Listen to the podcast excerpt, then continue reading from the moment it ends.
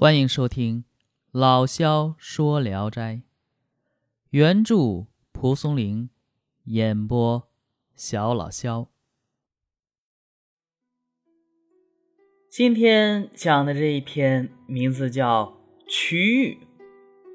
那么，曲玉是什么东西呢？哎，也就是咱们俗称的八哥。王坟斌呢，曾经讲过一个故事。说，在他的家乡啊，有个养八哥的人，他教八哥说话。这八哥呀，学的特别好，跟他的关系呢特别亲密。主人每次出游，哎，都要带着这个八哥一起。就这样过了好多年。有一次啊，主人带他路过山西绛州时，离家乡还远。但是身上的盘缠都花光了，主人愁眉不展，是束手无策。这时候啊，那八哥说话了。八哥说呀：“你为什么不把我给卖了？你把我送到王府，一定能卖个好价钱，不愁回家没有路费了。”主人说：“哎呀，我怎么能忍心卖掉你呢？”八哥说：“没关系，你拿到钱后就快点走。”然后到城西二十里外的大树下面等我。主人就依了八哥的话。这主人呢，把八哥带到城里，当着众人的面和这个八哥一问一答。围观看热闹的人越来越多。有个在王府服役的宦官看见了，回府禀告了王爷。王爷呢，就招八哥和他的主人进了王府。要买下这只八哥。主人说：“小人我和他一直相依为命，实在是舍不得卖他。”于是呢，王爷问八哥：“你愿意留下吗？”八哥说：“愿意留下。”王爷大为惊喜。八哥又说道：“给他十两银子，十两银子，不要多给。”王爷一听，更是高兴的不得了，立即给了八哥的主人十两银子。八哥主人故意装成十分懊恼的样子，气呼呼的走了。王爷跟八哥说话，八哥呢应对非常敏捷。王爷让人喂他肉吃，这八哥吃完肉说：“臣要洗澡。”王爷呢命令手下用金盆装水，打开笼子。让八哥在盆里洗澡，他洗完澡飞到屋檐上，用自己那嘴巴，也就是那喙，梳理梳理翅上的羽毛，又抖了抖全身的羽毛，嘴里还喋喋不休地和王爷说着话。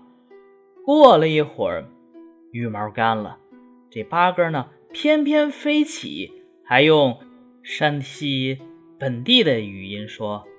臣告辞了。转眼之间，八哥就飞得无影无踪了。王爷和宦官们是仰天长叹，急忙派人四处寻找八哥的主人。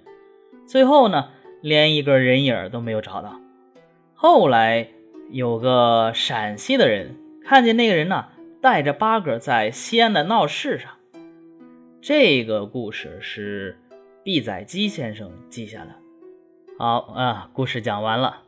这故事挺有意思啊，写的是这个八哥与养鸟人合伙进行诈骗的故事。而且啊，令人惊奇的是，这个出谋划策，也就是诈骗首脑背后主谋，居然是鸟。而且呢，演技也非常高超，与养鸟人联合演出双簧，哎，出卖自己，借口洗浴。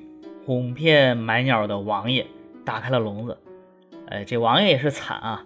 咱们那个《王成篇》里边啊，是合伙买鹌鹑来骗人家王爷的银子，这个里边是被鸟给骗了，买八哥来骗自己的银子。这以后啊，再来一个卖醋汁来骗王爷的银子，也不是不可以啊。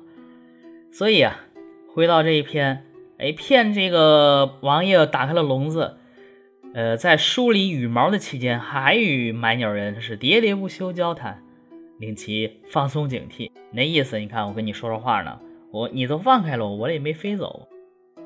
临飞走时候呢，还用当地方言说“臣去呀”，呃，这个说是山西方言啊。我这个不会山西方言，所以说只能用普通话来学，呃，大家多包涵啊。呃，山西人可以想一下这个“我走了”是怎么说的啊？所以啊，显出方言嘛，就显出从容轻松，而且匪夷所思。区域的创作在《聊斋志异》中是颇为独特的，其中说故事的、记故事的，均非蒲松龄本人。《聊斋自志》云：“久之四方同人，又以。”有统相继，因而物以好聚，所积亦火。啊，《聊斋志异》创作成功的因素也有很多。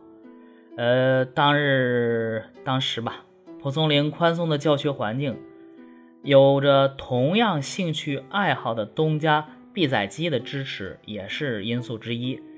所以啊，这些自己喜欢、有志趣相投的背后，还有金主。